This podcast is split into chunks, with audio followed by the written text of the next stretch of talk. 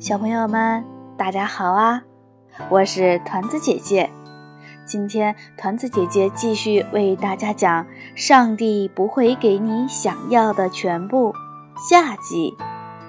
作者杨爱新。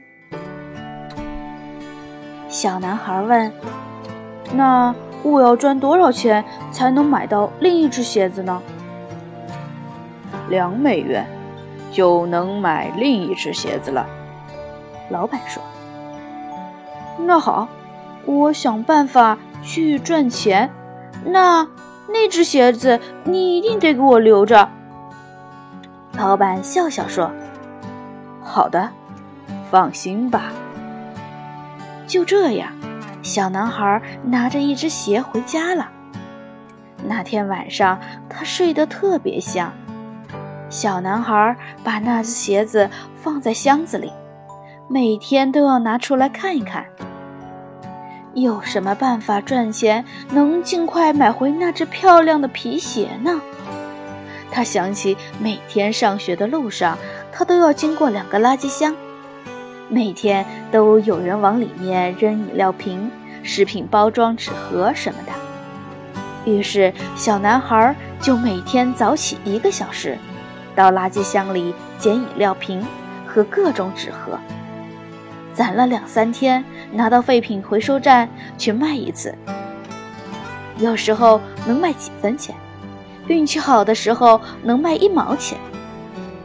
小男孩把卖废品的钱全部存起来，一分钱也没有花过。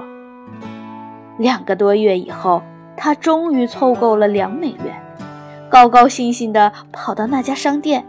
把一大把零钱凑成的两美元递给老板，老板大大表扬了他一番，把另一只乌黑锃亮的小皮鞋给了他。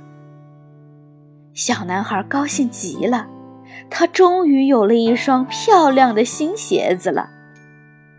这个小男孩长大以后，做过很多不同的工作，当过救生员、解说员。广播员虽然也遇到过很多困难，但他都以顽强的毅力克服了。后来，他进入了电影界，成为了一个家喻户晓的明星。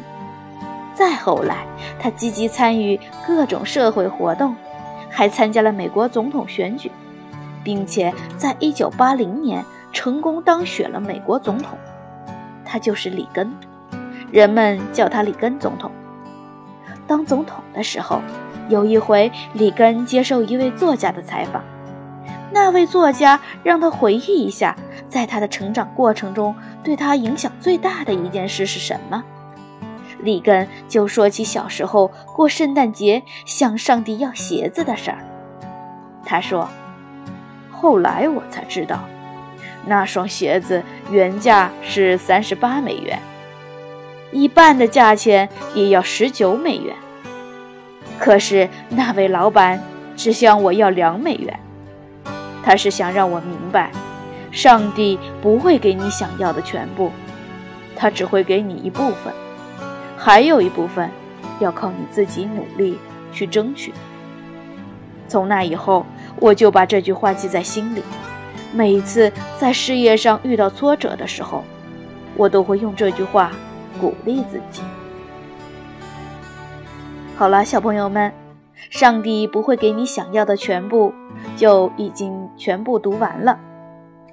不知道小朋友们通过这个故事有没有学到什么呢？